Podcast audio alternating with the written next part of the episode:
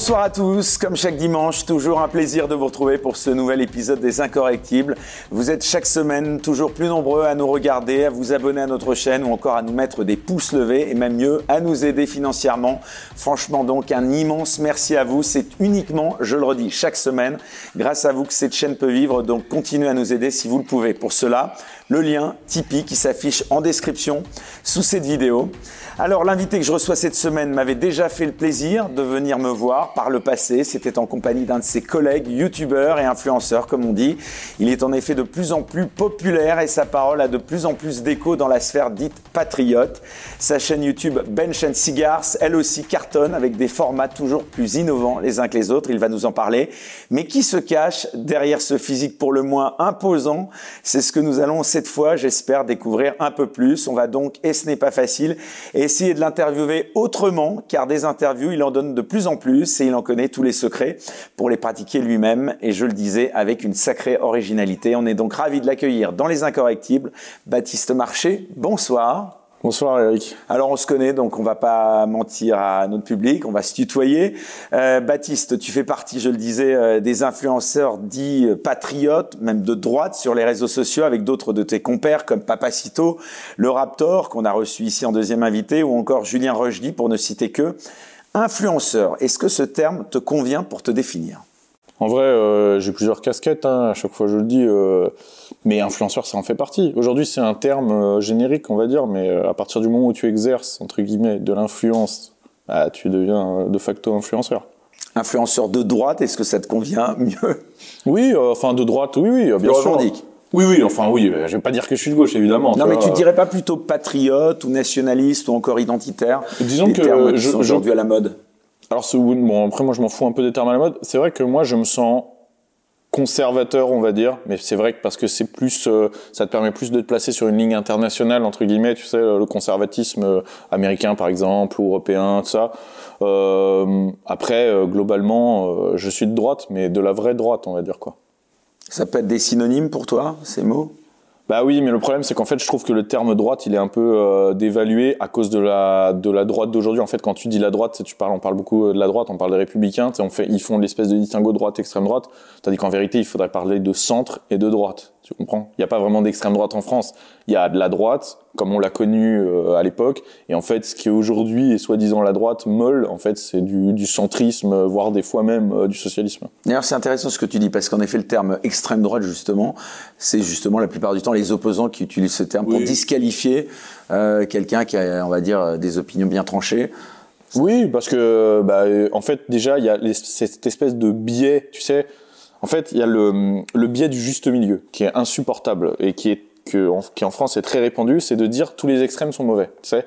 Euh, il faut un peu de tout, euh, tu sais, il faut pas être euh, et donc en fait en politique, ah non les extrêmes c'est jamais bon. T'entends tout le temps cette phrase. En fait, à chaque fois qu'on me dit ça, j'ai envie de leur dire. rapportez-le à une décision autre que politique. Par exemple, on va prendre un truc très extrême, la pédophilie. Moi, je suis totalement contre, donc c'est une position extrême, d'accord? Et le mec qui est totalement pour, c'est une position extrême, donc il faut faire quoi? Il faut être un peu entre les deux? Un peu pour la pédophilie, un peu contre? Non. Les gens, ça leur viendrait pas l'idée là de dire qu'il faut être au juste milieu. Ils seront contre, point. Bah voilà, bah moi je suis de droite, point. Donc après tu peux dire oui, mais c'est extrême. Non, euh, je suis désolé, c'est une position, ça s'appelle. Et pour revenir justement à la notion de, de patriote, justement, il y a des gens comme Michel Onfray qui se disent souverainistes de gauche. Est-ce que tu penses qu'on peut être patriote et de gauche? Hum, je pense qu'on peut être patriote et de gauche, mais en vérité, on, euh, sans le savoir, on dessert la patrie. C'est-à-dire que euh, les intentions sont bonnes, mais euh, la, la, la façon est mauvaise, quoi. Alors, justement, j'aimerais savoir, Baptiste, on va essayer un petit peu de te découvrir davantage que d'autres euh, l'ont fait jusqu'à présent, et tu as répondu à plein plein d'interviews récemment. Donc, j'aimerais en savoir un petit peu plus sur sur toi, euh, ta famille, tes origines. Ta famille, elle est plutôt sur la même ligne que toi. Ouais. Oui, moi j'ai la chance, parce que c'est vrai que c'est pas le cas de tout le monde, notamment je pense à mon pote euh, Papacito. Papacito, justement, Voilà. qui vient pour sa part d'une famille, lui, qui était plutôt de gauche, ouais. Voilà, c'est même pas plutôt, c'est vraiment, très vraiment gauche. de gauche, exactement. Euh, donc, euh, mais pour le coup, tu vois, c'est le bon exemple de la gauche patriote entre guillemets. C'est-à-dire qu'il vient d'une famille qui ont quand même le sens de, de la patrie, de la tradition, etc. Mais qui sont de gauche et donc qui en fait ont desservi la patrie toute leur vie sans, sans même s'en rendre compte. Euh, Moi, j'ai, moi, c'est pas du tout le cas. Euh, moi, j'ai été euh, principalement élevé par ma mère, euh, qui est vraiment sur une ligne très traditionnelle, très conservatrice. Elle m'a élevé vraiment avec. En fait, tu sais, c'est plus. En fait, en vérité, c'est pas le, le, c'est pas le politique qui compte le plus, je pense, dans l'éducation, c'est les valeurs. Et elle, moi, elle m'a élevé vraiment avec des valeurs. Et en fait, ces valeurs font que après, quand tu intellectualises ces valeurs, bah, tu te diriges vers un, courant politique. Et là, bah, tu te rends compte que, en fait, ce qui est le plus en adéquation avec tes valeurs, bah, c'est euh, la droite traditionnelle euh, euh, conservatrice. Quoi. Valeurs tirées jusqu'à dire une certaine morale? Bien sûr, bien sûr, oui, oui, bien sûr. Alors justement, euh, on voit de plus en plus de reportages, tu parlais de Papacito, euh, on voit de plus en plus de reportages sur vous, hein, de la part de certains médias, euh, souvent d'ailleurs positionnés à gauche, comme le reportage dernièrement de Martin Veil intitulé Les nouveaux réacs attaquent. On peut aussi penser à des papiers de certains journaux ou à même des émissions de certains médias comme l'émission Arrêt sur Image mm. de Daniel Schneiderman que vous aviez commenté d'ailleurs dans une vidéo. C'était avec Papacito, oui. et Georges Jordi. C'est assez drôle parce que l'émission de base a fait autour de 6000 vues. Et nous, en réponse, on a fait 700 000 vues. C'est bon. Voilà, c'est à peu près, ouais, c'est ça. C'est pour ça qu'on va éviter de répondre à tous les reportages, parce que je crois qu'on leur donne plus de visibilité qu'autre chose, quoi. C'est ça, ouais. Euh, est-ce que vous êtes fier de ça, justement, euh, de faire l'objet maintenant de reportages de médias mainstream qui, justement, te permettent de faire encore plus d'audience euh, et de faire de la pub, finalement? Finalement, oui. Finalement, oui, parce qu'en fait, bon, après, en fait, pas tant que ça, parce qu'il faut bien comprendre qu'aujourd'hui, la gauche n'a plus du tout le pouvoir qu'elle avait avant. Euh, par exemple, tu parlais des papiers dans les journaux. Oui, mais personne ne les lit. En fait, quand Libération écrit un article sur moi, personne ne m'en parle. En fait, quand un random YouTuber fait une vidéo sur moi pour me, me, me cracher à la gueule, j'ai 300 euh, messages euh, de gens qui me disent ah t'as vu cette vidéo, il parle de toi. Quand Libération écrit un papier, il y a trois personnes qui m'en parlent. Parce qu'en fait, ça fait euh, quoi Ça fait 5000 ou 10 000 lectures maximum. Et encore, c'est parce qu'il y a mon nom dans le titre. Donc, ça a apporté un peu de visibilité. Plus personne ne regarde ce qu'ils font, plus personne ne sait ce qu'ils font. L'émission de Daniel Schneiderman, personne ne l'avait vu. Il y a que moi qui, qui l'avais vu et qui dit allez, on va dire, on va faire un truc marrant, on va leur répondre. Parce qu'en vérité, sinon, c'était passé complètement en sous-marin, quoi. Donc, euh, en vérité, ça nous fait même pas de pub, quoi. Moi, l'émission de Martin Veil, je ne l'ai même pas regardé. Je peux même pas te dire ce qui se passe dedans. Les 80% des choses qu'ils écrivent sur moi ou des reportages qu'ils font, je ne les regarde pas, même pas. Donc, euh, et des fois, j'apprends après qu'ils soit diffusé que c'est passé, quoi. Est-ce que c'est quand même pas, selon toi, euh, le signe que vous commencez à inquiéter le système? Ah bah, ah, eux à les inquiéter en tout cas. Eux c'est sûr. Bah, en fait eux il y, a, ah, y mélange. Il y a un mélange. Voilà, il y a un mélange. C'est qu'en fait on les inquiète et d'un autre côté aussi on les rend jaloux. Tu vois Parce qu'en fait euh, eux, pour parler dans leur thème, on est successful, tu vois, entre guillemets. C'est en fait, on fait de l'audience déjà. oui, déjà ça les énerve parce qu'en fait eux ils n'en font plus. Donc déjà ils se disent mais comment ils font? Pourquoi ils font de l'audience? Ensuite on est euh, finalement on est dans, dans à la mode entre guillemets, c'est-à-dire qu'on touche des jeunes que eux ne touchent plus du tout. Tu vois, ils ont plus de jeunes chez eux. Euh, on touche toutes les catégories sociales aussi et même et même toutes les origines. Que, ce qu'eux ne font plus. En fait, eux, ils n'ont plus que des vieux bourgeois de droite, de, droite, n'importe quoi. Des vieux bourgeois blancs, en fait, qui les regardent. Et c'est tout. Et en fait, ils n'arrivent plus à toucher rien d'autre. Et en fait, nous, comme on a tout, du travailleur, du bourgeois, euh, du, du, descendant d'immigrés, euh, du français de souche, bah, ça les rend, ça les rend dingues, quoi. Alors, ce qui est quand même un peu paradoxal, c'est comme tu le disais, euh, tu es souvent sollicité par donc ces journalistes pour des interviews, des reportages. je dis non à tout le monde. Hein. Ouais, enfin à un moment tu disais quand même pas non parce qu'on t'a vu il y a quelques mois passer dans l'émission euh, Thierry Lanouna, balance ton poste, touche pas à mon poste. Alors ils m'invitent euh, presque toutes les semaines, ah, mais euh, eux je, je je leur dis pas non. Enfin là, je leur ai dit non toutes les fois où ils invité parce que soit le sujet me convenait pas, soit j'étais pas là. Mais je veux dire, je pourrais très bien y repasser parce qu'en fait, je suis d'accord à partir du moment où bon là déjà chez Cyril Hanouna c'est en direct. Déjà ils vont pas me Qu'est-ce que t'en penses de Cyril Hanouna Lui à titre personnel? Objectivement, ouais. Bah écoute, euh, bah déjà il donne la parole. Alors peut-être que c'est parce que ça lui fait de la pub, mais en même temps, que de l'audience, il s'en bat les, il s'en bat les couilles. D'accord. Il a pas de, à mon avis, cet homme n'a aucune conviction. C'est vraiment que l'audience qui l'intéresse. Sa prod est sympa. Moi, en tout cas, ils ont été toujours corrects avec moi. Même quand ils m'appellent et tout, sa prod est très sympa. Même les chroniqueurs sur place, par exemple, ont été assez sympas avec moi. Et le seul qui a été euh, assez infect, c'est lui en fait. Tu vois ah ouais? Ouais, bah lui, tu sais, il a fait son show. Surtout sur l'émission où je suis passé, il y avait Solveig Galouin. Il l'a laissé parler 25 minutes, moi 1 minute 30. C'est bien la preuve que quand on dit il donne la parole à tout le monde, non, il donne la parole à ceux qui vont leur faire du buzz. Et d'ailleurs, quand il m'appelle pour m'inviter, si ma position sur le sujet n'est pas assez caricaturale pour eux, eh ben ça les intéresse pas. Tu vois tu vois, euh, ils m'invitent sur un sujet. Si je leur dis, bah écoutez, euh, c'est compliqué, je pense que c'est pas euh, tout blanc tout noir. Ah bon bah non alors, tu vois. Eux, ils veulent des mecs. Et d'ailleurs, là où ils ont été déçus, c'est qu'en fait, quand ils m'ont invité face à Solveig ils s'imaginaient que j'allais être le gros porc, tu sais, euh, viandard, outrancier, etc. Et elle, la folle dingue vegan. Ils se sont dit génial, ça faire. Comme moi, j'étais nuancé avec un discours intelligible, Cyril Hanouna, ça l'intéresse pas. Il veut pas faire du, du débat. Tu veux dire, il recherche le buzz en il permanence. veut du buzz, voilà. Il veut du buzz. Bon, est-ce que en tout cas, euh, quand des gens euh, comme ça euh, te critiquent dans certains documentaires dont on parlait il y a peu de temps, donc tu me le dis, tu nous le redis, tu t'en fous complètement, tu n'as ça jamais de droit fait- de réponse, rien. Tu sais, on réagit tous différemment. Je le vois vraiment dans, dans quand tu dis dans la sphère patriote, etc., des influenceurs. T'as des gens qui sont le moindre truc comme ça, ça les rend fous. euh, Quand parce qu'il n'y a pas que ça, il y a aussi des, des mecs sur Internet. Tu sais, t'as aussi des mecs sur Internet qui font des vidéos. Moi, t'as des mecs qui font des vidéos entières sur moi pour me cracher la gueule. Moi, je, je, je ne les regarde même pas. Je t'avoue là. non, mais tes proches, ta famille, non Plus Oh, non, je crois qu'ils sont. Bah, si, ils les regardaient, ça leur ferait du mal, certainement. Mais je crois qu'ils s'en branlent aussi, tu vois. Et puis même eux, en fait, je pense qu'ils sont même pas trop au courant de ce genre de choses parce qu'il faut aller le chercher quand même pour le trouver, quoi.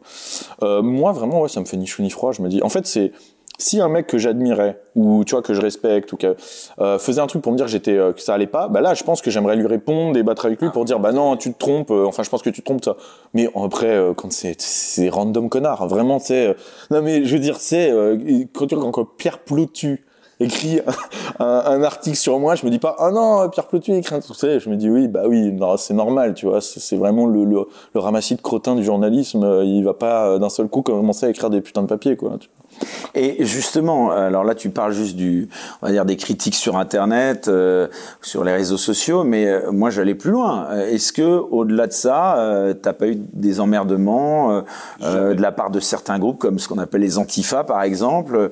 On l'a vu dernièrement avec Zemmour ou même avec une jeune journaliste de Livre Noir. T'as jamais été victime de harcèlement ou d'agression, même de la part de. Mais il sélectionne. Hein. Faut dire Moi, que- mon adresse a été mise en ligne sur un site d'extrême gauche. Alors c'est mon ancienne adresse. Que là, il se trouve qu'il y a quelques mois, j'ai déménagé, mais elle est encore en ligne. Bon, il peut y aller maintenant, mais c'est plus moi qui vis là-bas.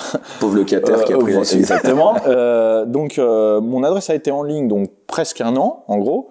Euh, Et là, t'as pas réagi jamais- si, si, j'ai réagi de façon pénale, c'est-à-dire j'ai été euh, déposé plainte, etc. Donc, euh, parce que bon, si le mec peut me verser un petit, tu vois, un petit billet de dédommagement, c'est toujours ça de prix. Mais personne n'est venu, tu vois. Les mecs, euh, ils sont pas fous, ils viennent pas.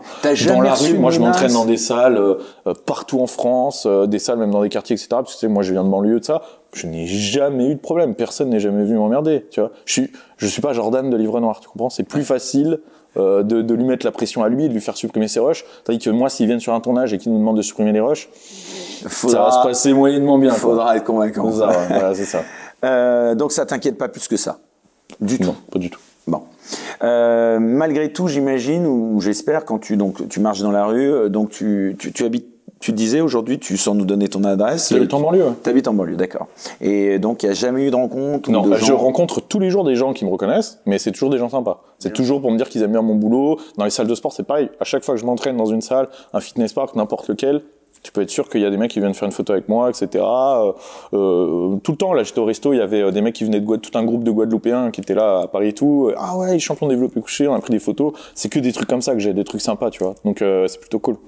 Alors, on va reparler de toi, euh, si tu veux bien, Baptiste, dans quelques instants, aussi de ton actualité. Mais avant cela, j'aimerais qu'on en vienne à cette actualité politique du moment. hein. Bien sûr, l'actualité brûlante, euh, tu l'as évidemment suivie cette semaine. Elle était encore une fois euh, dominée par l'actualité euh, autour d'Éric Zemmour, qui est donc, ça y est, c'est officiel, désormais candidat à la présidentielle. C'est depuis euh, mardi midi. Bon, c'était pas vraiment un, un secret. Euh, D'abord, est-ce que tu as regardé cette vidéo mise en ligne Oui, de regardé. 10 minutes sur YouTube? Qu'est-ce que tu en as pensé? Écoute, je pense que je suis pas la cible. Tu comprends? Parce que moi, je suis quelqu'un qui est acquis à la Tu le cause. soutiens, hein, on peut le dire. Exactement. Oui, je le soutiens. euh, Voilà, je suis assez acquis à sa cause et à nos idées. Donc en fait, c'est pas cette vidéo, elle m'est pas destinée. D'une parce que, comme tu dis, c'était pas une surprise qu'il allait être candidat. Tout le monde le sait depuis On longtemps. rappelle donc pour les gens qui nous regardent une vidéo limitée, enfin en tout cas, s'inspirait beaucoup de la posture du général de Gaulle.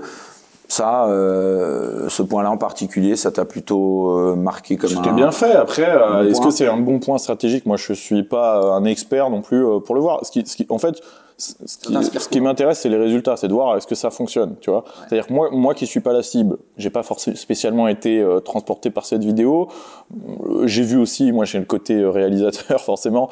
J'ai vu le montage. Ah, et c'est toujours très léché, toi. qui hein. m'a pas forcément plu euh, le montage tout ça mais moi ce qui m'intéresse c'est le résultat et autour de moi j'ai eu de très bons retours tu vois de toute catégorie de population que ce soit des potes ou euh, des gens plus âgés etc ou plus éloignés de nos idées tout le monde a eu l'air de plutôt bien aimer la vidéo tous les gens qui auraient pu être convaincus ont été convaincus. Enfin, pas Donc- ceux dont on a piqué quelques images avec les problèmes mais, de droit d'auteur. mais ça, ça, ça mourir de rire, ça, tu vois. Ça, c'est, tout le monde utilise des images de tout le monde tout le temps. Tu crois que Canteloup, quand il fait euh, une imitation qui prend trois secondes d'image, il appelle le mec qui est sur le truc, euh, non, tu vois, et tout le monde s'en fout. Ouais, sauf que c'est pas une Tu vois. campagne là. euh, Exactement, mais, mais en fait, le, c'est même pas le problème de droit d'auteur et tout. En fait, c'est le, le- la stratégie, c'est de le faire passer pour un amateur. C'est de dire, oh regardez, il sait pas comme si Zemmour ou son équipe ne savait pas qu'il y avait des histoires de droit, tu vois. Et, et en fait, c'est ça qu'ils écrivent dans les articles. C'est genre Zemmour, c'est le gros amateur qui a utilisé des images euh, sans le savoir, tu sais. Donc, euh, sous-entendu, il a pas la posture pour être président, il sait même pas faire une vidéo, tu sais. Alors qu'en vérité.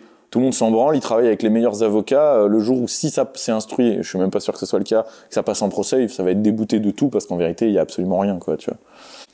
Euh, il y a eu aussi euh, dans la foulée euh, cette intervention au JT de TF1, donc aux 20h de Gilles Boulot. Bon, en tout cas là, il en a pris plein la gueule. euh, Oui, c'est ce qu'on. Boulot, puisqu'il bon, s'y même attendre. euh, traité, euh, paraît-il, De connard. euh, de connard en sortant euh, du studio. Euh, alors, si tu l'as pas vu, on va peut-être pas euh, s'étendre là-dessus, mais euh, revenons aussi un instant. Ma mère l'a vu, en tout cas, elle m'a dit que c'était infect à regarder, donc je la crois. Elle m'a dit ça ce matin d'ailleurs. Donc euh, elle m'a dit que apparemment c'était infect à regarder, euh, que vraiment ils l'ont pas laissé parler, puis ils l'ont pas laissé parler de son programme, c'est ça en gros. Ouais, dire, c'était plus une interview pour essayer de le déstabiliser, euh, moins que pour, Fallait s'y euh, en attendre, tout cas, être même, hein. respectueux d'une annonce, euh, en tout cas de, de candidature à la présidentielle.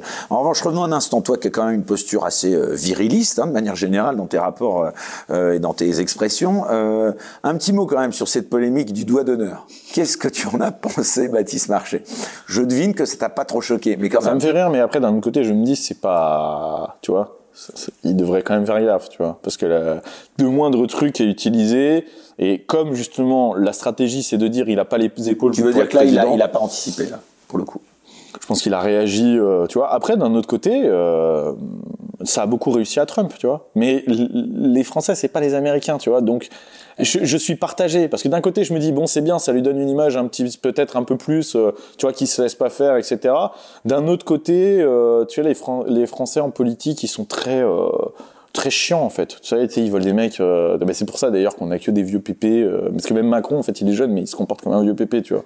Donc, euh, donc Bah non, il fait faire des, des galipettes quand même. oui, il y a- oui, il y a ce genre de choses. Mais à part ça, à part ça, tu vois, ce que je veux dire, il a des idées hyper ringardes, des postures ringardes. Donc, euh, donc c'est difficile à dire si ça le sert ou si ça le sert ou ça le dessert, tu vois. Il faut, à mon avis, il faut attendre, tu vois, de prendre un peu de recul pour voir si tout ça, finalement, ça sera pas bénéfique plutôt que, euh, que maléfique. C'est difficile à dire. Tu as raison. En tout cas, ça a choqué euh, dans la petite euh, Mais ça choque personne. Boboïtude Ils font semblant se choquer, quoi. Voilà, tu vois si c'est Mélenchon qui, euh, quand Mélenchon il dit euh, tiens pète lui la gueule, ça les choque pas là, tu vois. Alors que c'est quand même un peu plus qu'un doigt d'honneur, tu vois.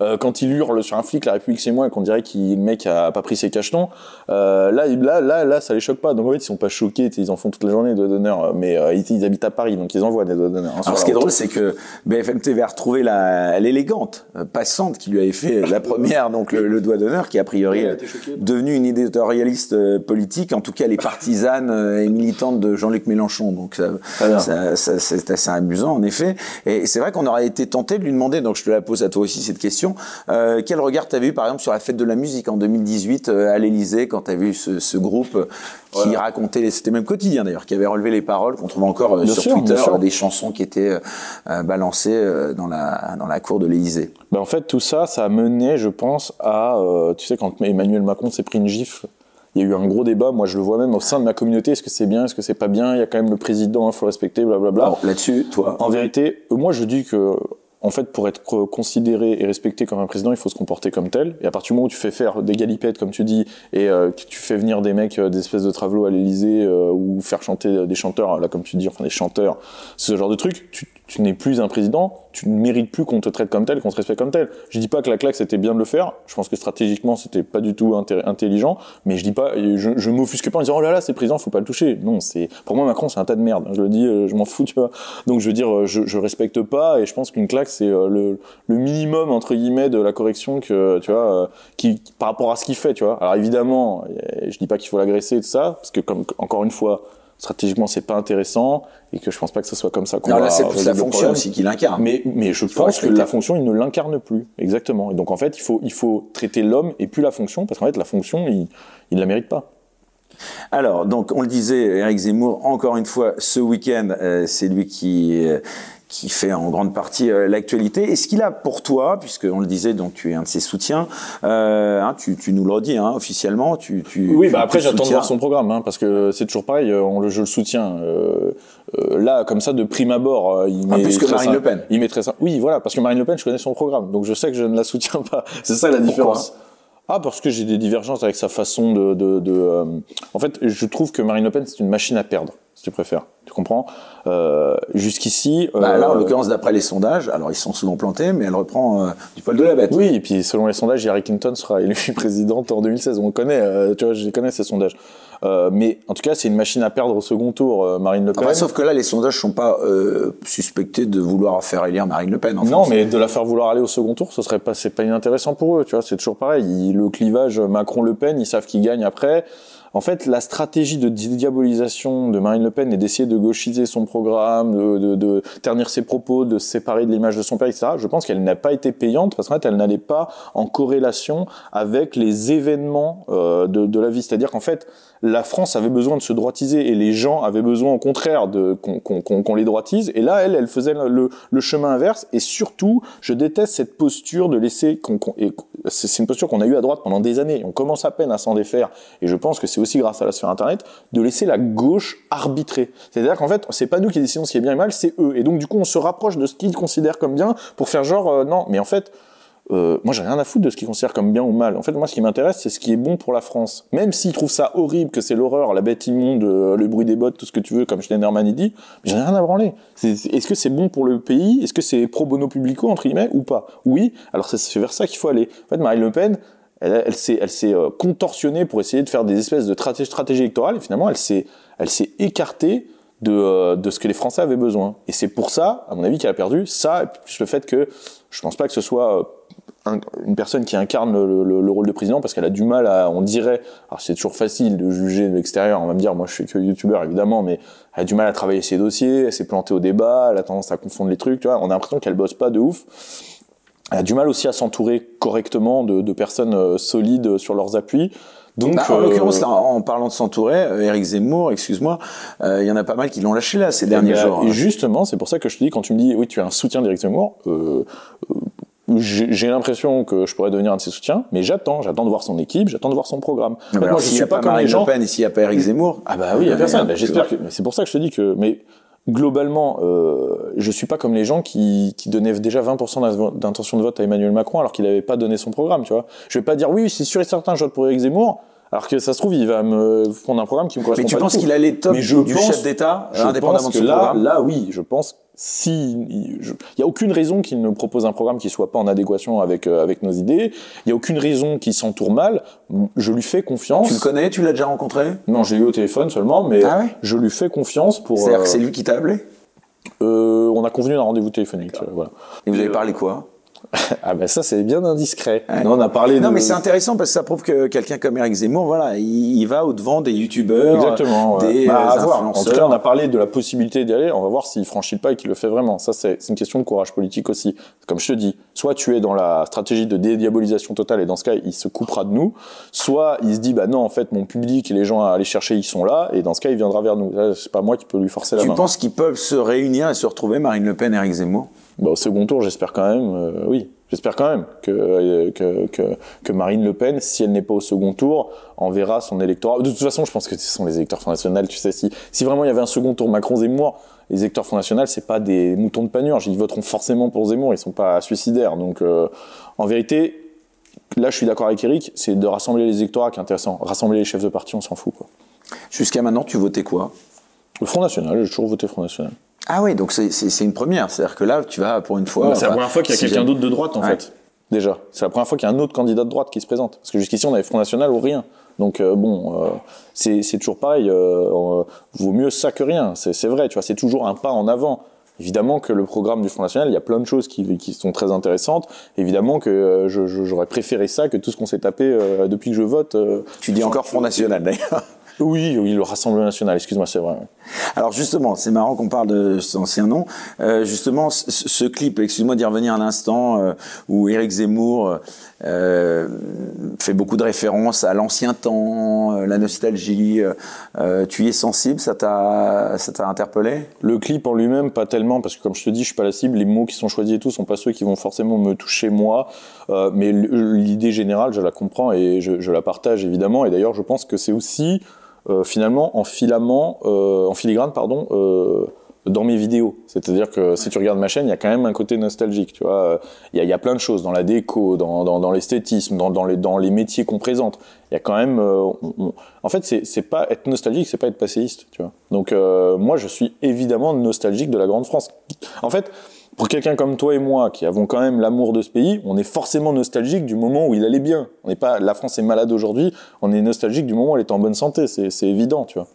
Et d'ailleurs, dans tes vidéos, tu le dis euh, toi-même, enfin en tout cas tu le montres, on voit souvent le livre d'Éric Zemmour, donc euh, je sais pas... Tu j'ai vu, on l'a vu une fois. Oui, oui, j'ai lu, il me l'a dédicacé. Ah il ouais. était très sympa, il me l'a envoyé dédicacé. T'en as pensé quoi de ce livre? Eh ben, moi j'aime bien les livres d'Éric Zemmour. Hein. Euh, le, personnage, j'ai lu plusieurs de ses livres avant, avant euh, qu'il soit dans une démarche euh, électorale, etc. Euh, là, pour le coup, je suis beaucoup plus sensible à son écriture quand il écrit pour ses bouquins et à ce qu'il parle. Moi, j'ai beaucoup aimé le Destin français, ce genre de choses. quand il parle de moments d'histoire, tout ça, c'est très intéressant. et je partage beaucoup de sa vision, sur, notamment sur l'histoire de France. Alors justement, ce qui est paradoxal et intéressant en même temps, ce qui est clair, c'est qu'il a en effet, euh, tu le laissais entendre, un, train d'avance en tout cas sur euh, l'aspect euh, communication digitale. Il est entouré de toute une bande de, jeunes et ça, en effet, beaucoup le, relève. Est-ce que tu crois pas que ça peut paradoxalement être aussi un handicap, puisqu'on le voit, des gens comme Charles Gave, donc ont pris leur distance et certains lui reprochent de ne pas être assez entouré de gens euh, d'expérience. Est-ce que tu crois que c'est un vrai handicap, ça, ou au contraire En réalité, là, jusqu'ici, on suppute. Fausse critique? On suppute parce que personne ne sait vraiment, vraiment de qui il est entouré. Enfin, je veux dire, toi et moi, on connaît quand même des gens parce qu'on est, entre guillemets, euh, dans le milieu. Ah, sa conseillère, euh, Sarah Knafo, oui, tout le monde la connaît, évidemment. Voilà. Mais je veux dire, oui, mais c'est pas, il y a, y, a, y a pas qu'elle. Il y a quand même des gens autour de lui. Tu vois, par exemple, là, tu parles de Charles Gave. Pour les gens vraiment du milieu, etc., ils le connaissent. Pour le grand électorat, euh... Alors Charles Gave, on le dit donc pour les gens qui nous regarderaient, qui ne connaîtraient pas, c'est donc un, financier. Oui, moi je l'aime beaucoup. Hein. Je m'entends très bien avec lui. Il est très voilà, très. Qui a donc fait un, un, prêt de 300 000 euros et qui donc, euh, bon, c'est un petit peu. Moi, il m'a euh... beaucoup conseillé Charles Gave ah ouais. dans l'entrepreneuriat. Euh, j'ai mangé avec lui et sa fille. Ils sont de très très bons conseils dans et le droit des affaires. Il s'est un peu chamaillé justement par Ils se sont chamaillés pour, des... pour sa fille, s'est chamaillé avec, voilà, avec, avec quelques quelques personnes dans l'entourage. Mais je veux dire, ces gens-là, tu sais, ça ne touche pas encore le grand public parce que euh, si tu vas voir que les gens comme mes parents, etc euh, ils savent pas qui c'est Charles Gave, tu sais. Ils connaissent Eric Zemmour, Sarah parce qu'ils l'ont vu dans les euh, dans les magazines et c'est tout. Donc il faut attendre qu'il ait un vrai entourage politique, c'est-à-dire des gens vraiment où c'est officiel. Voilà, ça c'est mon équipe de campagne, blabla. Et ça pour le moment on sait pas encore euh, vraiment. Ouais, enfin il y a quand même, on a déjà quelques pistes. Hein. On a des pistes. Euh, voilà, par ça. exemple, ces sorties là, de manière générale, qui ont été considérées un peu comme polémiques, en tout cas devant le Bataclan, par exemple.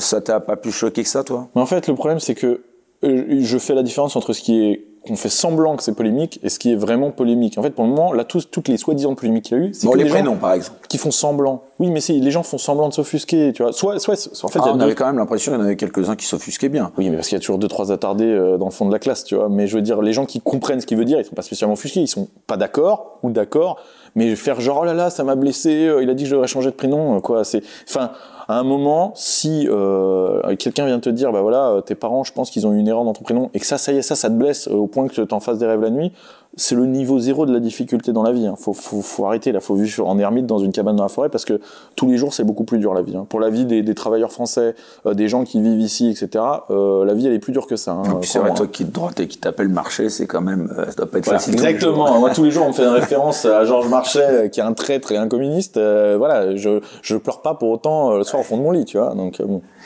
Quand tu disais justement, enfin alors qu'on est en France, mais on a quand même l'impression qu'il s'inspire vraiment de Trump, de sa campagne. Euh, on en est quand même un peu loin, honnêtement. C'est un Trump français pour toi, Eric Zemmour? Le truc, c'est que la France n'a pas besoin d'un Trump français parce que euh, ce qui marche pour les États-Unis, je suis bien placé pour le savoir puisque j'ai un pied euh, là-bas, euh, ne marche pas forcément pour la France. Les Américains sont quand même très différents et aussi le gouvernement fédéral américain, enfin, l'État, les États américains sont très différents. C'est-à-dire qu'en qu'en fait, il y a des stratégies qui, qui vont toucher certains États, pas d'autres. Donc, donc après, c'est aussi de dire, bah voilà, euh, un leader qui a telle personnalité, ça marche avec certaines cultures américaines qui vont voter massivement, donc ça va le faire élire. En France, il y a plus une homogénéité quand même de la population, largement plus, et donc euh, il n'y a pas besoin d'un Trump français. Par contre, je pense qu'il y a des bonnes choses à prendre effectivement euh, de Trump. Moi, je suis en contact je m'entends très bien avec Jason Miller, qui est euh, qui a été le porte-parole de, Donald Trump, euh, qui a été le directeur de sa campagne et puis qui, a, qui est un conseiller politique euh, très influent aux États-Unis. Il a été même porte-parole de la Maison Blanche pendant les 100 jours. on a parlé pas mal d'Éric Zemmour, lui et moi, et, et, il est d'accord parce qu'en fait, il y a des positions qui sont les mêmes. Le fait que ce soit un challenger, que ce soit le seul mec qui arrive qui n'est pas un politicien, tu vois. C'était le cas de Trump. Euh, enfin voilà, qui a rien euh, à y gagner spécialement. C'est-à-dire que il, Eric Zemmour, il vend euh, des, des, quantités astronomiques de livres. Donc je pense que financièrement tout va bien pour lui. Donc il n'est pas là pour l'argent, il n'est pas là pour le pour le succès, etc. Il, tout ça, il l'a déjà. Donc ça, c'est des c'est des choses qui sont semblables à Trump. Alors l'ego, on n'en a jamais assez pour certains quand même. Hein. À voir. Mais bon, c'est pas un mal, hein, forcément. Oui, mais je, je sais pas si c'est dans sa pour devenir de l'ambition, oui, mais je sais pas si dans sa personnalité il est très orgueilleux. Je je le perçois pas comme ça. Après, bon, je je, je vis pas avec lui, hein, donc je peux pas te dire. Sa position euh, sur les femmes, toi qui es souvent qualifié de viriliste, d'ailleurs tu me diras ce que ce qu'on doit entendre par là. Euh, bon, sa position sur les femmes, de manière générale, euh, tu la partages? Oui. Oui, oui. Après, euh, bon, après là, c'est des trucs très. Euh, je sais pas si vraiment on veut parler de ça, mais il y a des bah, choses. Récemment, dans une interview, c'était pour nos amis Livre Noir tu avais été assez cash dans ton rôle de l'homme et de la femme. Alors tu nous le dis pour nous. Euh... Bah, je ne vais peut-être pas redire tout ce que j'ai dit sur les non, non, mais, l'essentiel. Euh, oui, je pense qu'il y a un rôle bien défini. Euh, moi, en tout cas, dans ma façon de gérer ma relation aux femmes, euh, que ce soit euh, avec des femmes de ma famille ou alors en couple, oui, je pense que j'ai un rôle bien défini et d'ailleurs qui m'a été enseigné par ma mère. Hein, c'est elle qui m'a appris à être un homme, un vrai. Enfin, je veux dire, il y a mon père évidemment, mais je veux dire, ma mère avait la volonté que je sois un, un homme protecteur. protecteur, qui prenne ses responsabilités, euh, etc., qui soit décisionnaire. Euh, enfin voilà, c'est ça, ça qui l'intéressait.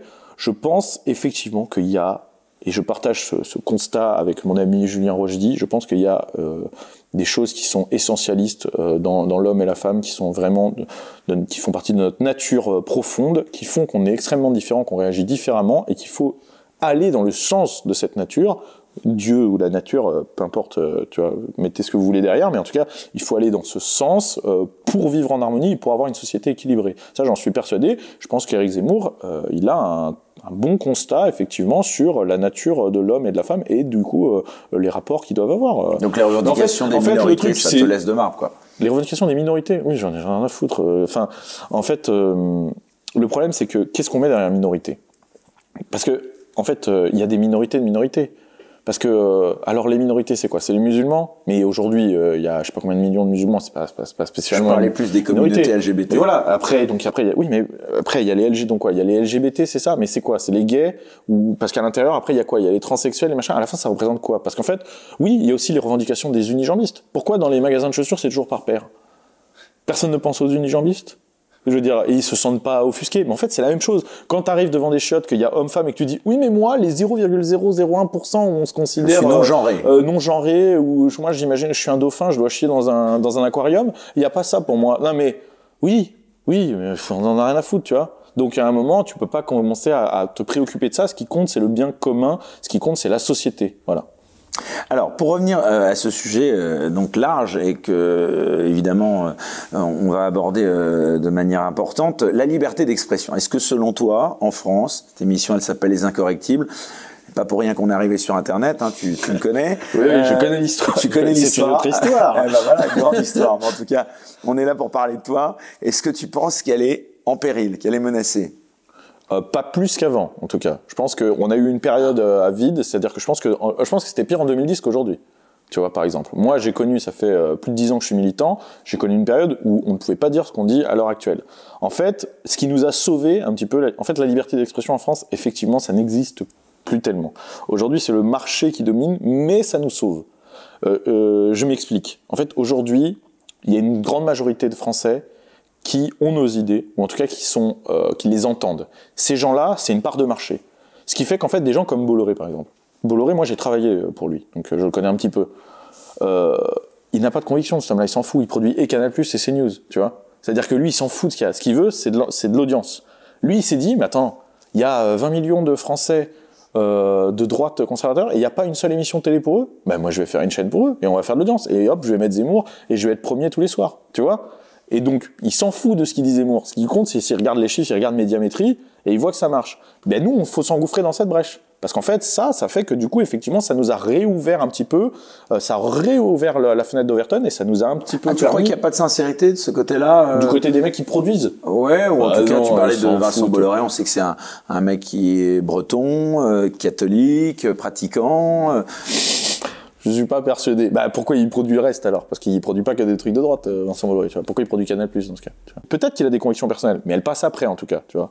Donc nous, il faut s'embrécher. Et en fait, même avec par exemple nous sur Internet, pourquoi on, on, a cette possibilité? Bah, C'est aussi grâce aux annonceurs, etc., qui se disent attendez, il y a, un public à prendre. euh, moi, ça m'intéresse de financer ça, etc. Et du coup, comme ça fait du marché, etc., bah, on, on, on existe. Tu vois. Si on rapportait rien à personne, bah, en fait, on ne leur apporterait que des emmerdes, parce que a que des critiques, etc. Et là, en fait, on n'existerait plus. Notre liberté d'expression, elle ne tient, je pense, aujourd'hui qu'à ça. Alors justement, est-ce que tu en fixes euh, des limites à cette liberté d'expression, toi? Est-ce qu'il y a des sujets que tu t'interdis d'aborder? Moi, je euh, moi, en fait, je, m- je, je me cadre à l'aspect légal, tout simplement. Et tu sur la même, on va dire, ligne que tes potes Papacito, ou, ou par exemple euh, Euh, Après, Papacito. Papacito, je pense qu'il est, il, il, il, euh, Papacito, il y va, et après, il voit les conséquences plus, tu vois. Euh, Papacito, en fait, il fait son beurre avec ses livres, tu vois. Donc, en fait, lui, si sa chaîne saute, si ses trucs sautent, ça le fait chier, mais tu vois, c'est pas ça qui le fait vivre. Donc, il se dit, autant y aller à fond et dire vraiment ce que je pense, tout ça. Moi, évidemment, je suis, euh, euh, mon travail, il se fait sur YouTube. Si ma chaîne saute, j'ai plus, j'ai plus rien pour, euh, pour m'exprimer. Donc il faut quand même que je fasse attention, exactement. Et puis après, euh, je vais jamais dire quelque chose, euh, tu vois, je vais jamais m'interdire de dire quelque chose, ou je vais jamais dire quelque chose auquel je suis pas d'accord. Évidemment, tout ce que je fais, c'est 100% sincère, mais je fais attention à ce que ce soit des choses où on, où on puisse qui soient audibles entre guillemets, voilà, tout simplement. Euh, après, par contre, en interview, je me permets déjà beaucoup plus de choses. C'est la chaîne des autres, c'est interview. Tu vois ce que je veux dire? Là, euh, sur ta chaîne, etc. S'il y a un truc que je dis où vraiment tu trouves, euh, ouais, c'est pas grave, bah, c'est toi qui le supprimeras. Mais moi, en tout cas, je dis, tu vois, j'ai toujours eu cette posture, c'est-à-dire à l'extérieur, c'est open bar. Moi, sur ma chaîne, on n'a pas un contenu spécialement politique, donc Tu as des ça contenus sert à rien de super originaux, hein, ça je le disais. Il y en a d'autres qui vont arriver. hein. Je crois qu'il y en a un qui arrivera dans peu de temps qui va faire parler. Euh, Est-ce qu'il y a euh, une personnalité en particulier que tu as interviewé qui t'a vraiment euh, marqué? J'ai une petite idée, mais j'aimerais que ce soit Alors, qui- il y en a une que je veux dire, je pense, je pense pas à lui, c'est Johan Duopa, parce que c'est un des plus grands boxeurs français, vraiment, voire le plus grand boxeur français qu'on ait eu ces, ces, ces 20 dernières années. Et c'est un grand champion. Moi qui suis un sportif passionné de sport, ça m'a très Ah, on impressionné de le hein, recevoir. été, été, euh, champion. J'ai été, j'ai été champion d'Europe de développé couché, et puis je suis encore record de France de développé couché. Donc je suis, euh, j'ai été sportif de haut niveau pendant des années. Donc vraiment, ça m'a touché parce que j'ai connu, il m'a raconté son histoire perso. On est devenus très potes en plus, et c'est un mec euh, vraiment, j'ai été impressionné. Après, sinon, euh, dans les personnalités que j'ai reçues, en fait, des fois, j'ai été plus touché par des euh, petits gars, euh, tu sais. Il y, y a pas longtemps, j'ai fait une vidéo avec des mariniers, tu vois, des mariniers français. Les anonymes. Les mecs sont mariniers de père en fils, euh, de cousins, toute la famille depuis 1700, tu vois. Euh, ils m'ont montré des photos des grands-parents avec euh, les, les bateaux en bois, etc. Les gars se baptisent sur une école, sur une, une- dans une église qui est sur un bateau, tu sais. Enfin, ils font leur internat chez les mariniers, tu vois. Ils vivent dans ce, dans cette culture. Ils sont hyper, ils font, ils font vivre la France et tout. C'est des mecs hyper vrais, très solides, etc. Et bah ouais, ça, tu vois, par exemple, ça me touche. Euh, cette, cette, cette jeune fille que j'ai vue qui travaille à Bruxelles, qui restaure des manuscrits euh, du Moyen Âge, qui a un talent fou. Dans le monde entier, on lui envoie des manuscrits euh, médiévaux euh, parce qu'elle elle a le savoir pour les refaire. Bah, elle m'a touché dans son truc, tu vois. Après, dans les grandes personnalités, moi, je me suis très très bien entendu avec Jean Lassalle, qui était vraiment euh, très sympa et on- ça a été super cool. Mais globalement, c'est que des bonnes rencontres. Très récemment, j'ai fait avec Jean Messia. Tu vois, Jean Messia, Tu lui apprenais à tirer. oui, voilà. Non, non, mais il savait tirer déjà, mais ça faisait deux ans qu'il n'avait pas tiré. Mais on, on- on- je le voyais des plateaux télé, tout ça et tout. Bon, j'avais une relation lointaine avec lui, mais le mec est hyper cool. On s'entend très très bien, hein, tu vois. Vraiment, euh, aujourd'hui, on, on s'entend vraiment bien. Tu pourrais d'ailleurs, tu me fais penser à, à lui parce qu'en effet, euh, bon, tu disais que tu t'étais éloigné, bon, toi en tant que lecteur, mais euh, donc de Marine Le Pen, tu pourrais faire la campagne d'Éric Zemmour s'il te demandait de le soutenir et si ce programme, tu y adhérais une fois que tu l'auras connu, Euh, ou tu veux rester à ta place, euh, là où tu es? Moi, je, je suis prêt à faire tout ce qui est utile pour la France.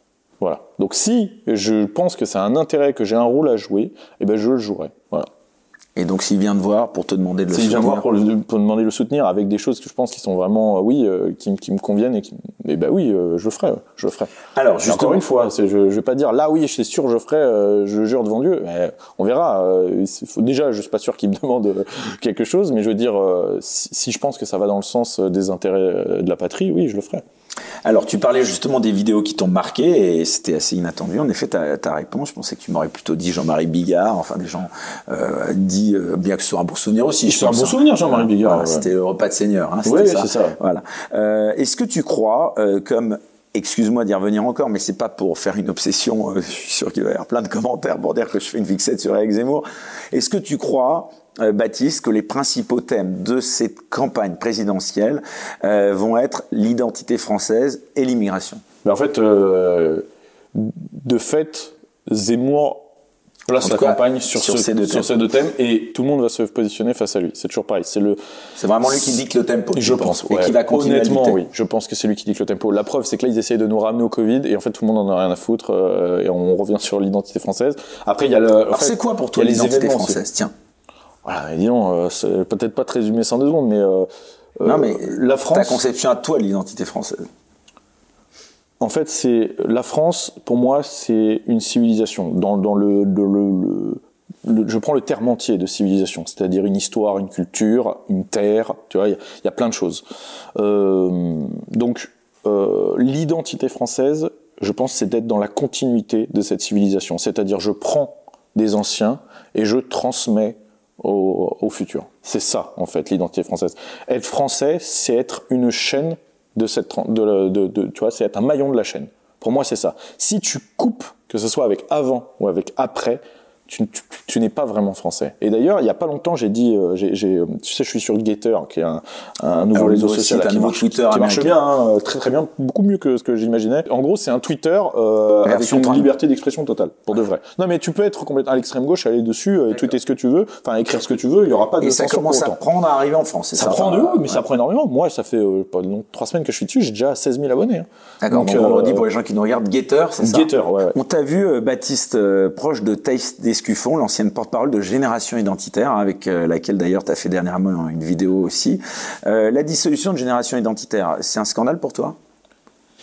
Et euh, moi, j'étais comment proche de troisième voie à l'époque où ça a été dissous. Il y a eu plein d'autres mouvements qui ont été dissous déjà à l'époque. Je veux dire, ça a commencé il y avait longtemps. Là, en fait, Génération Identitaire, ils sont tombés des nues, mais en 2013, on leur a dit attention, les prochains c'est vous. Ils n'ont pas écouté. Qu'est-ce qui s'est passé? Bah, effectivement, les prochains c'était eux. Un scandale. En fait, moi, ça m'a pas surpris. C'est-à-dire que évidemment que si on, on prend le- le- la décision même, c'est scandaleux. Oui, c'est scandaleux, mais c'est pas choquant. C'est-à-dire que ça va, c'est prévisible, ça va dans le sens de comme Nkrumah. Il faut arrêter de croire au combat démocratique. Je pense que euh, ça n'est plus le cas aujourd'hui. Et tu vois, typiquement, génération identitaire, c'est quelque chose qui était simplement, euh, c'était une épine dans le pied pour le gouvernement. Eux, ça leur apporte rien. Il n'y a pas d'argent à se faire, il n'y a rien à se faire. Donc, bah, quand, quand tu ne leur apportes plus rien, on te dégage. N'y a pas d'histoire de liberté d'expression, il n'y a pas d'histoire de pluralité de, de, de, positionnement. On n'en a plus rien à foutre. À ce moment-là, on te dit oui, non, mais vous êtes une ministre, on trouve n'importe quelle excuse alambiquée et on te dissout. Que ce soit légal ou pas légal, ils s'en foutent. Tu vois. C'est, c'est là le problème, c'est que il faut arrêter de croire qu'on est engagé dans un combat démocratique euh, avec du débat, etc. Non, c'est pas le cas. Euh, C'est une guerre plus qu'autre chose. Il y a un terme en tout cas qui a fait beaucoup, beaucoup parler, euh, le grand remplacement. Est-ce que pour toi, ce terme, déjà, est-ce qu'il te choque? Est-ce que c'est une réalité? Moi, rien me choque dans l'absolu. hein. Euh, c'est une réalité. Bah, en fait, il faut voir ce qu'on met derrière le grand remplacement. Mais euh, euh, il, y a des cultures en France qui sont en, expansion. Ça, je pense que tout le monde, est d'accord. Alors il y a des connards qui disent la créolisation, je sais pas quel terme, mais bon, en tout cas, le fait est qu'il y a des cultures qui sont en expansion. Ça, c'est vrai. Force est de constater que là où elles sont en expansion, la culture française, elle, est en voie de disparition. Ça ne cohabite pas, ça remplace. Donc derrière, en fait, si c'est en expansion, ça se voit de plus en plus, plus en plus de territoires, etc.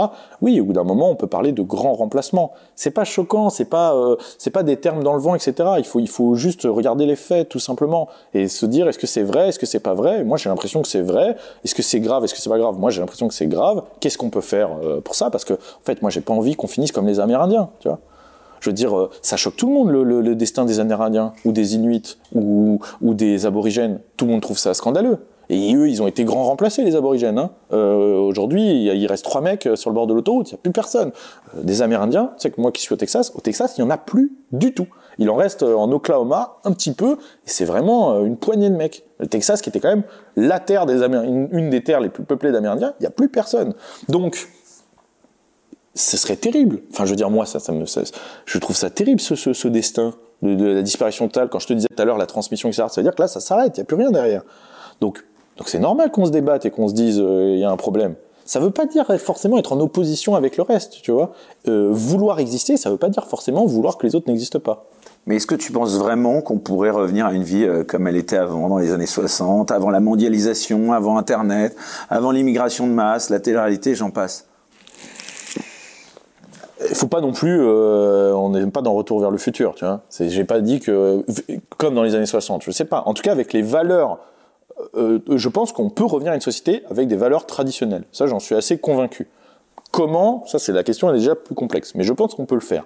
Avec des valeurs traditionnelles. De là découleront le reste. C'est-à-dire qu'en fait, moi, Internet, la télé, tout ça, je trouve ça très bien. Je vais pas dire aujourd'hui, les mecs qui disent, ah, les réseaux sociaux, ça porte. C'est pas vrai. Moi, je trouve ça génial, les réseaux sociaux.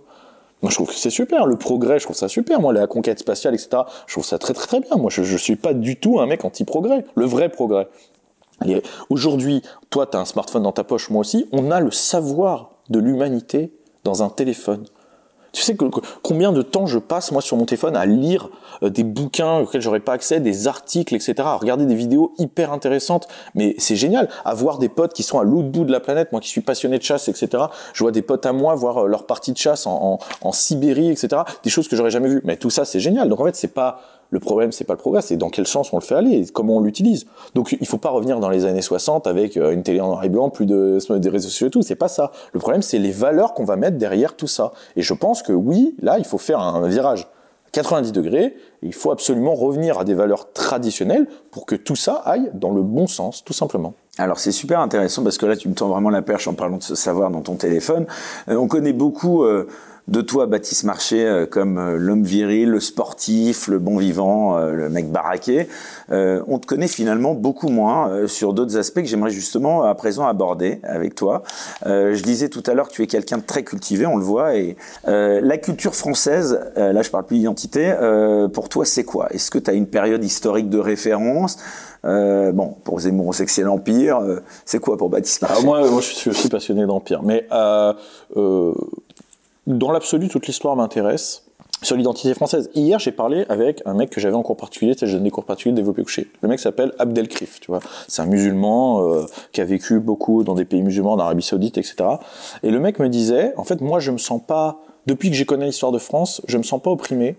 Parce qu'en fait, j'ai compris que l'histoire de France, avant de plier, en fait, quand elle nous demande à nous, parce qu'il est algérien, d'origine algérienne, il m'a dit quand on nous demande à nous, Algériens, de se de se tordre à l'identité française, c'est-à-dire de devenir français, en fait, j'ai compris qu'avant, on l'a demandé aux Bretons, aux Vendéens, euh, et ainsi de suite. C'est-à-dire en, étudiant l'histoire. Il dit, j'ai bien compris, moi j'ai vécu au Royaume-Uni, là je te le cite, hein. euh, j'ai vécu au Royaume-Uni, au Royaume-Uni c'est très différent, c'est très fédéral, etc.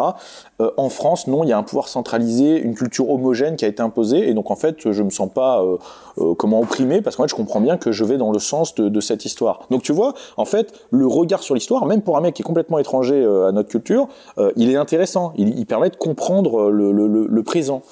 Euh, donc, donc, euh, donc en, vérité, oui, toutes les périodes m'intéressent. Moi, j'adore, par exemple, Charlemagne. Tu vois, j'aime beaucoup euh, euh l'histoire de Charlemagne. Comment, moi qui suis catholique en plus, comment il a fait subsister les États pontificaux. tout ça, c'est c'est génial parce que c'est, en fait, il faut toujours voir ça avec un aspect sanguin.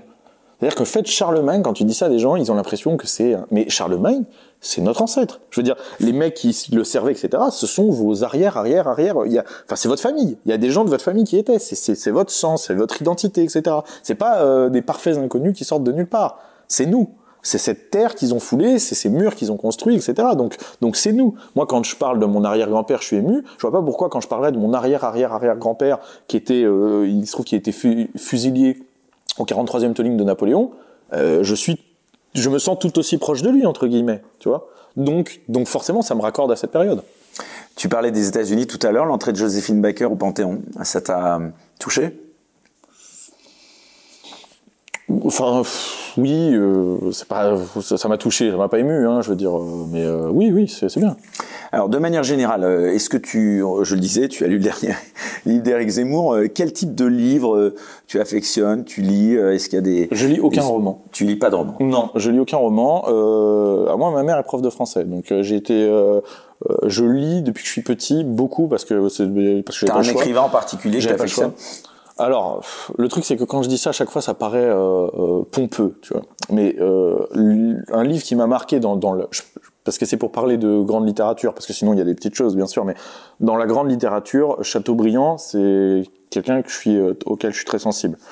Après, par exemple, que tu dans livres- conseillerais euh, bah, je sais pas si je conseille parce que bah oui enfin ça dépend parce qu'il faut faut aimer là, ce genre de littérature. Il y a, il y a des mecs qui peuvent trouver ça très chiant hein, donc euh, il faut il faut il faut aimer. Par exemple pour les gens qui me demandent des livres d'histoire je trouve que pour démarrer Max Gallo c'est très intéressant parce que c'est un peu romancé pour le coup.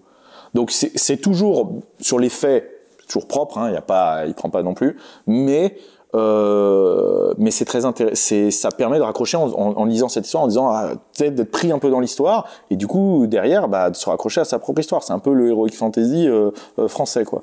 Donc euh, moi, je lis des livres d'histoire. Dernièrement, j'ai lu pas mal des études, des études de Jacques Marseille sur la colonisation, par exemple. Parce que moi, je, je suis très fan de, de l'empire colonial, etc., de la culture coloniale. Donc j'ai lu pas mal ce genre de choses. Aujourd'hui, euh, j'ai beaucoup moins de temps, alors je lis moins, et en plus on m'envoie énormément de livres. Donc, euh, par exemple, euh, là dernièrement, j'ai lu le livre de mes amis euh, Papacito et Julien Rochdy. Ils me l'ont envoyé, je l'ai lu pour pouvoir en parler. Ça m'a pris déjà vachement de temps de le lire parce qu'en fait, j'avais eu peu de temps libre pour, donc c'était quelques pages par quelques pages, quoi. Mais à l'époque, j'ai- beaucoup lu. Maintenant, je lis plus sur mon téléphone, tu vois. Alors justement, tu parlais d'eux, Papacito, Rochdy, Marceau et même Laura Magnier. Ils sont en train de lancer une nouvelle revue qui s'appelle La Furia. Euh, Est-ce que tu aurais pu y participer?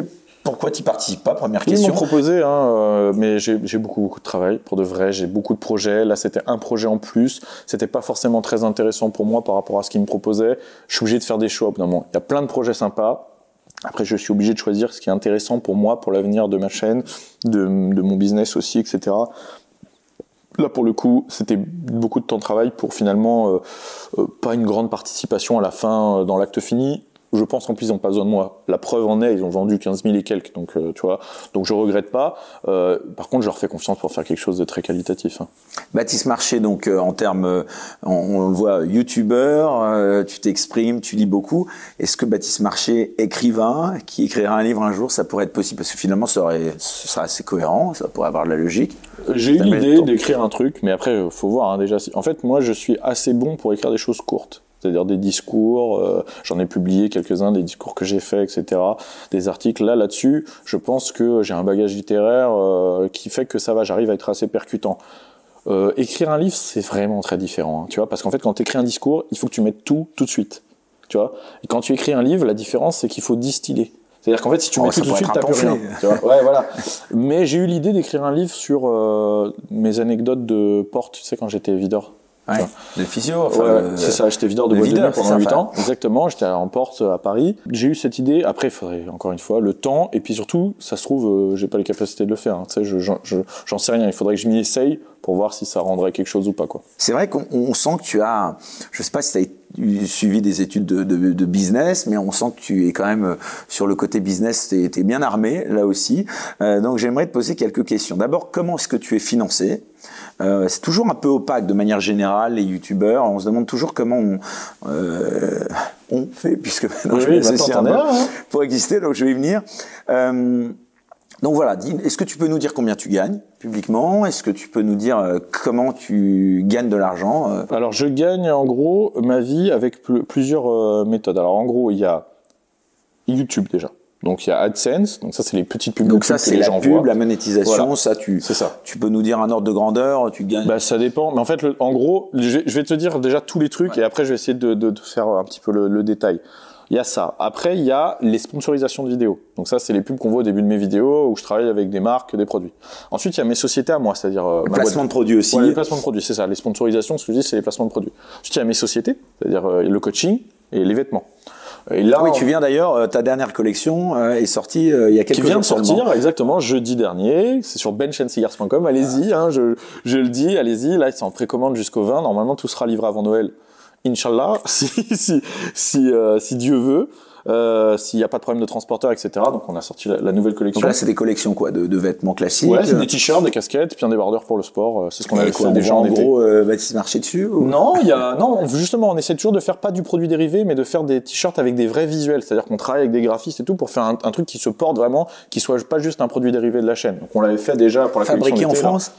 Alors, c'est imprimé en oh France. Le textile, je l'ai déjà dit, hein, le textile n'est pas fabriqué en France parce qu'en fait, euh, en France, l'industrie du textile, c'est une galère. Et en fait, au début, j'ai voulu tout faire fabriquer en France. Et je ne pouvais pas avoir les coupes que je voulais, ni les tailles que je voulais. Et surtout, il fallait que je vende à un prix où, en fait, j'ai pas l'impression que ce soit le genre de produit que ma communauté, dans l'ensemble, peuvent s'offrir. Ça, ça fait 50, 60 euros le t-shirt. Euh, ça me plaît pas de, de, faire ce genre de choses. Donc là, le compromis que j'ai fait, c'est de trouver des produits fabriqués en Europe et de faire, par contre, stocker, imprimer, etc. en France. Voilà. Donc je fais travailler le maximum en France pour que ça reste euh, abordable et qu'il y ait la qualité que je veux surtout. Euh, donc il y a ça. Euh, j'ai ouvert une boîte de production il y, a, il y, a, pas longtemps. Je vais en parler là euh, dans, dans, les mois qui viennent parce que ça va se lancer, mais pour produire d'autres youtubeurs. Et eh ben oui, c'est ça dont je voulais aussi que tu une sorte de collectif, ah, exactement. ou d'incubateur. C'est ça. Alors c'est pas encore euh, là. Là, on va se lancer. Enfin, ça va démarrer. Donc je vais avoir l'occasion d'en parler sur la chaîne. des premiers. De notre bord, mais sinon sur YouTube, ça se fait beaucoup. Effectivement, j'ai créé une structure en fait pour que des, des jeunes youtubeurs ou des plus petits youtubeurs de de chez nous euh, puissent avoir tout le bagage, c'est-à-dire décor, comment régie pub etc. Matériel, tout ça. Donc, mais je te dis, j'en parlerai un petit peu plus tard quand on sera lancé vraiment. Euh, Donc ça, c'est pour janvier Oui, pour janvier, pour janvier. Donc j'ai tout ça. Donc après, euh, après, Donc tout ça, à la rigueur, je te demande même pas le détail. Au global, par mois, le truc, c'est qu'après, le truc, c'est pas ça, c'est qu'après tout ça, il faut sortir ce que tu produis. C'est-à-dire que tout ça rapporte, mais après moi, en, coût de production, j'ai des gros coûts de production. Donc par exemple, les revenus AdSense, qu'on disait, les revenus YouTube, moi je gagne entre 6000 et 8000 euros de revenus AdSense, donc de pub YouTube par mois, euh, mais tout part dans la prod. Là, pour le coup, il y a rien qui arrive dans ma poche parce que euh, rien que de cadrage, j'en ai pour 5000 balles de cadrage. Après tous les déplacements, après voilà. Monétisation, placement de produits, euh, levée de fonds un petit peu. Non, je fais aucune levée de fonds. Moi, je m'autofinance entièrement, c'est-à-dire avec euh, mes, mes boîtes, mes sociétés, donc euh, que ce soit les revenus publicitaires ou ce que je vends, etc. C'est ça qui m'aide à me financer entièrement. Ouais. On va arriver bientôt, et oui, déjà euh, presque une heure, plus d'une heure en tout cas d'émission. Euh, merci à toi encore une fois d'être parmi les, les, les, premiers invités de cette chaîne et puis de m'avoir toujours soutenu. Hein, je le dis parce que on se connaît un petit peu. tu m'as bien sûr. donné des, des, super conseils avant de, lancer cette chaîne. Euh, ce personnage entre nous, euh, tu l'entretiens un petit peu? Est-ce qu'il est totalement à 100% bah, Toi, tu me connais perso, donc tu vois bien qu'il n'y a pas tant de différence en fait. non, c'est vrai.